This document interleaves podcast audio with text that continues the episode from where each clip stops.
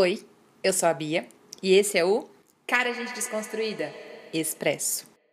13 de maio é dia de quê?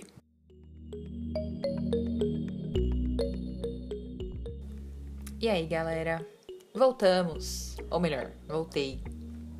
Depois de uma semaninha de intervalo, que a gente acabou se enrolando, pensando em alguns temas e não conseguindo bater o martelo sobre nenhum, a gente achou melhor ficar de descanso uma semana para conseguir voltar já com um tema um pouquinho mais acertado e tendo a pauta para as próximas semanas também mais definidas. Então, para essa semana, a proposta é a gente trazer mais uma versão do Expresso, falando sobre o dia 13 de maio. Então, espero que vocês gostem, espero também que vocês estejam todos bem e vem comigo aí. Em 2013, eu dava aula numa escola particular para o ensino fundamental 2, que hoje em dia é do sexto ao nono ano, o que era na nossa época da quinta até a oitava série. E naquela época, a coordenadora, que era uma mulher negra, me pediu, como professora de história, para elaborar o roteiro de uma peça que seria feita com os alunos do ensino fundamental para celebrar o dia 13 de maio. Bom, não preciso nem dizer, mas tudo foi meio que um show de horrores. A escola era pequena, as turmas tinham poucos alunos e tinham só três crianças não brancas entre as turmas. Uma delas, inclusive, foi chamada para interpretar uma pessoa escravizada, o que, claro, acabou dando merda, porque depois os pais da criança ainda foram lá, com toda razão, pistolar com a coordenação por causa do convite, totalmente sem noção.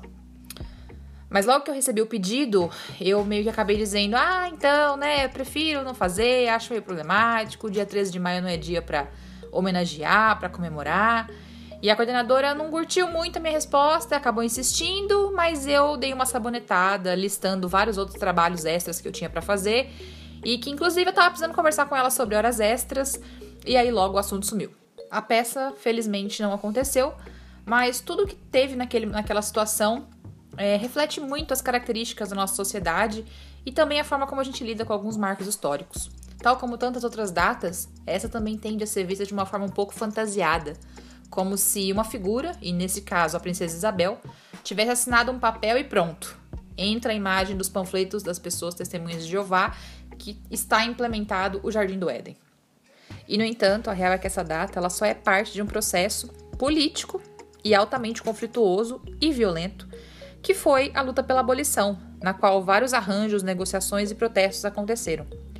A abolição foi parte de um processo, de novo, político, conduzido principalmente pelo movimento abolicionista, que contava com pessoas negras e não negras. Nomes entre os quais José do Patrocínio, Joaquim Nabuco, André Rebouças, Luiz Gama e Maria Firmina dos Reis. É bem importante destacar o seguinte, gente: a Lei Áurea não implicou na assimilação da população liberta na sociedade. Muito pelo contrário.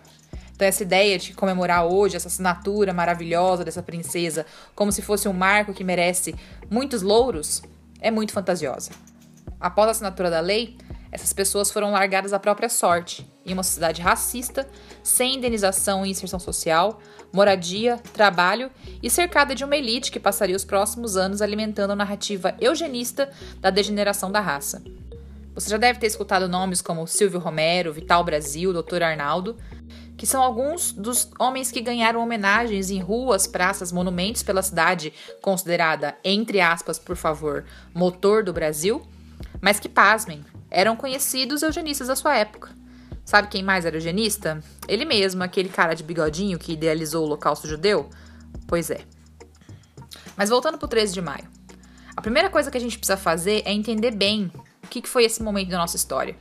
Para a gente conseguir não cair nesse papo mole de que uma princesa branca veio e salvou a população escravizada assinando um papel.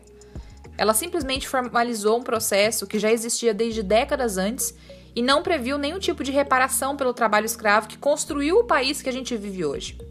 Então, comemorar o 13 de maio, por um lado, apaga toda a luta de anos de uma população escravizada, políticos, jornalistas, advogados envolvidos no desgaste dessa instituição assassina que durou tanto tempo por aqui. Sempre bom lembrar, né, que o Brasil foi o último país da América Latina a abolir a escravidão. E por outro lado, também dá a falsa ideia de que os problemas que a escravidão trazia acabaram no dia 13 de maio de 88 do século 19.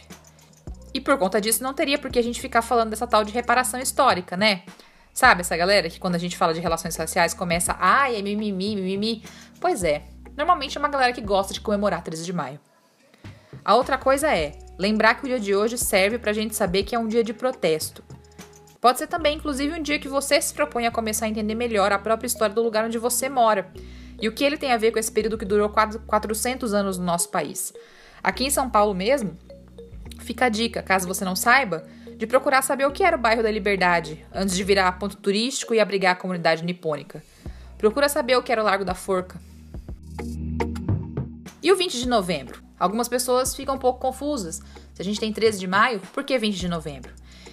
Então, justamente pela importância de existir uma data para marcar as mazelas trazidas pela escravidão, o aniversário da morte de Zumbi dos Palmares marca o Dia da Consciência Negra. E assim como o Dia Internacional das Mulheres, não é dia de comemoração também, mas sim dia de reflexão. De repensar o quanto ainda falta para uma sociedade em que a cor não legitime desigualdades. Também é dia de remeter a todo horror que foi naturalizado e que ainda é relativizado por gente que, mesmo diante de uma chacina que mata 25 pessoas no Jacarezinho, encontra um jeito de dizer: ah, mas eram bandidos. Enquanto o bandido mesmo, que tem 117 fuzis em casa, mas mora em condomínio de milícia, ah, esses aí são cidadão de bem. E assim, caro ouvinte, se você, no dia 20 de novembro, já compartilhou alguma imagem do Morgan Freeman sobre não dever existir dia da consciência negra, mas sim dia da consciência humana, bem, primeiro, o próprio Morgan Freeman já mudou de ideia, tá? E segundo, por favor, urgentemente, tal como a gente pede para os homens ficarem em silêncio no dia 8 de março, mantenha o silêncio no dia 20 de novembro. E nos demais dias do ano, vamos começar a estudar um pouquinho aí, né? Porque assim, já estamos em 2021 e não falta canal no YouTube, texto, podcast, livro, entrevista ou qualquer outra mídia que você quiser que possa te ajudar a melhorar um pouquinho como ser humano. Ok? Porque sim, isso também é sua responsabilidade. E sobre a história que eu comecei contando lá no início, sobre a minha coordenadora, que era uma mulher negra, esse é um ponto também bem importante que sempre quando eu estou dando aula sobre questões raciais, eu escuto de alguns alunos, a sua esmagadora maioria alunos brancos, que se recusam a pensar questões raciais, frases do tipo: "Ah, mas se pessoas negras", e aí vocês podem colocar aqui qualquer uma das seguintes frases, do tipo: também são racistas, ou não têm orgulho de ser quem são, ou não conhecem suas raízes, Aí também tem que ver isso aí, né? No sentido de que, como se eu apontasse que existe um problema também entre pessoas negras ou nos seus discursos, isso me absolvesse de alguma forma de precisar pensar os meus próprios racismos. Sim, gente, pessoas negras foram criadas na mesma sociedade racista que as demais pessoas, logo, pode ser sim que a gente encontre algumas questões ligadas a elas. Assim como a gente também encontra mulheres que foram criadas numa sociedade machista, são oprimidas por esse machismo, mas ainda defendem esses discursos. Isso acontece. A questão é: essas pessoas não sofreram menos racismo por isso. E o nosso ponto aqui é trabalhar para que isso mude. Logo, para de ficar olhando para o colega para querer se livrar de olhar para você mesmo, ok? Esse episódio é bem breve e ele marca o início de alguns episódios que a gente vai começar a tentar trazer algumas questões raciais. Quando a gente pede para vocês darem sugestões de programa, uma vez já apareceram alguns pedidos que remetem a essa pauta. E é sensível, são episódios que a gente vai ter que se preparar mais para falar, especialmente porque somos pessoas brancas, embora eu estude esse tema e sim eu possa trazer bastante contribuição, especialmente para pessoas brancas, né, que precisam começar a aprender a se letrar um pouquinho sobre questões raciais vai demandar um pouco mais de cuidado para a gente para falar essas questões. Então, se você tem dúvidas sobre algum desses temas, às vezes pode ter inclusive vergonha de perguntar, pode ir lá mandar pra gente no Instagram, no arroba cara gente desconstruída. Já pediram pra gente falar sobre apropriação cultural, enfim, sobre como lidar com algumas questões, né? Sobre como que pode existir racismo, quando eu tenho uma pessoa negra com quem eu me relaciono, se o meu pai também é negro e por aí vai. Então tem uma série de coisas que a gente pode trazer aqui para tentar construir alguma informação mais básica mesmo, para depois a gente poder desenrolar para reflexões um pouco mais profundas. Então, se você tiver alguma sugestão, quiser saber mais, manda pra gente lá no Instagram. Então, para hoje, o que fica de recado é isso.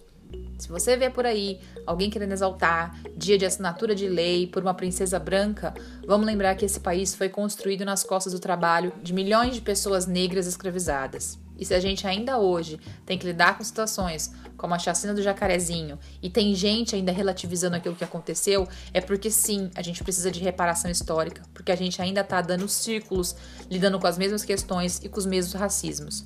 Então vamos fazer a nossa parte, sempre tentar levar um pouquinho de informação e especialmente olhar para dentro também, para que a gente possa em começar a romper um pouquinho com esse ciclo tão nocivo e tão violento que sim, a gente ainda tem na sociedade brasileira. Isso é uma outra coisa que eu sempre escuto quando eu dou aula sobre esse assunto, que aqui a gente não tem racismo, né? Isso é coisa dos Estados Unidos. Pois é, a gente tem e demais. Até porque não existe esse negócio de racismo melhor, né? Acho que a gente nunca pode partir do pressuposto que exista de alguma forma um racismo que seja melhor. Então por hoje é isso. Se você gostou, se você acha que alguém pode se beneficiar ouvindo esses breves comentários, encaminhe o podcast, compartilha e a gente se vê na próxima semana. Um beijo, tchau!